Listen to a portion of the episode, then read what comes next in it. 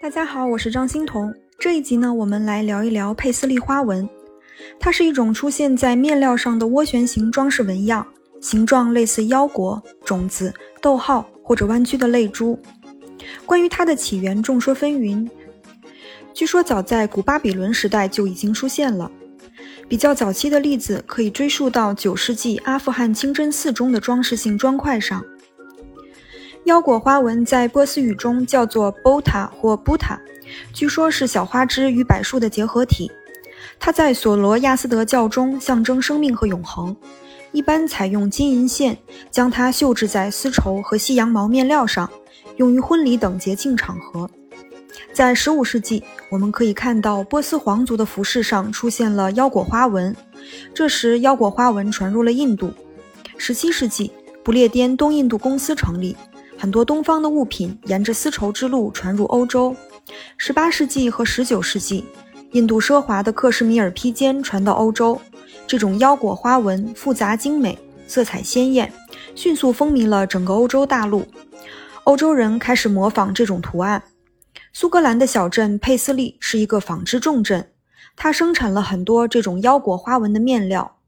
佩斯利花纹呢，也因此得名。在最顶峰的时期。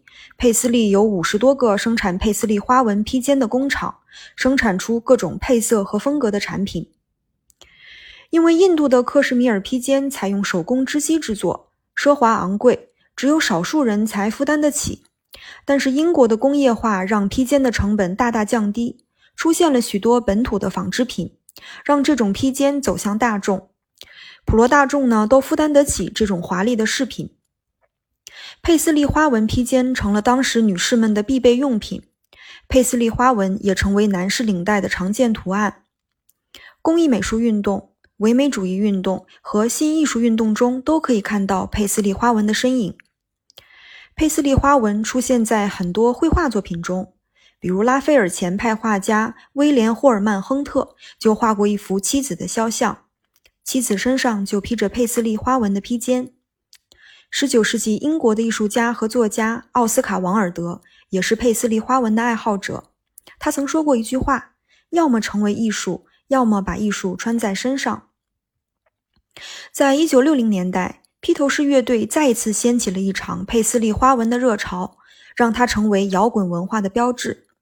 佩斯利花纹呢，给人一种晕眩的视觉效果，与当时流行的迷幻文化联系到了一起。成为了一种主流的图案。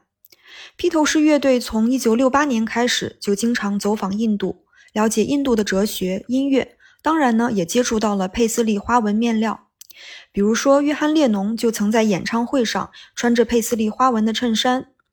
除了披头士以外，像英国的摇滚歌手大卫鲍伊、美国的传奇歌手 Prince，还有滚石乐队，都用过或穿过佩斯利花纹。比如 Prince 的一张专辑封面就是佩斯利花纹，所以佩斯利花纹具有反叛、挑战正统的意味。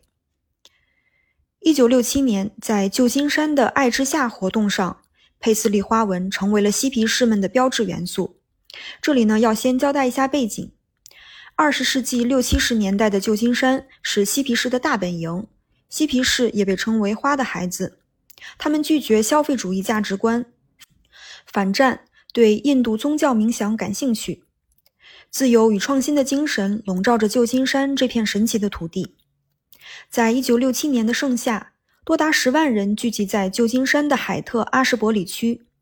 他们留着长发，身着花里胡哨的印花衬衫，离经叛道，拒绝服从现代主义。他们自由的载歌载舞，迅速形成了一股文化运动。旧金山的金门公园成为了音乐的实验基地。出现了新颖的迷幻摇滚，两场音乐节在旧金山周边举办，超过三万六千人参加了这两场盛会。旧金山这首歌的歌词很好的描述了这个夏天的盛况。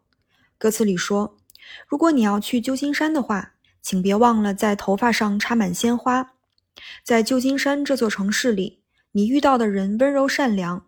对于那些要去旧金山的人，今年夏天将充满爱的阳光。”佩斯利花纹奢华张扬的色彩和样式，与爱之夏活动的精神十分契合。同时，它源自东方，也符合嬉皮士追求异域文化的心理。它也成了一种庆祝文化多元的象征。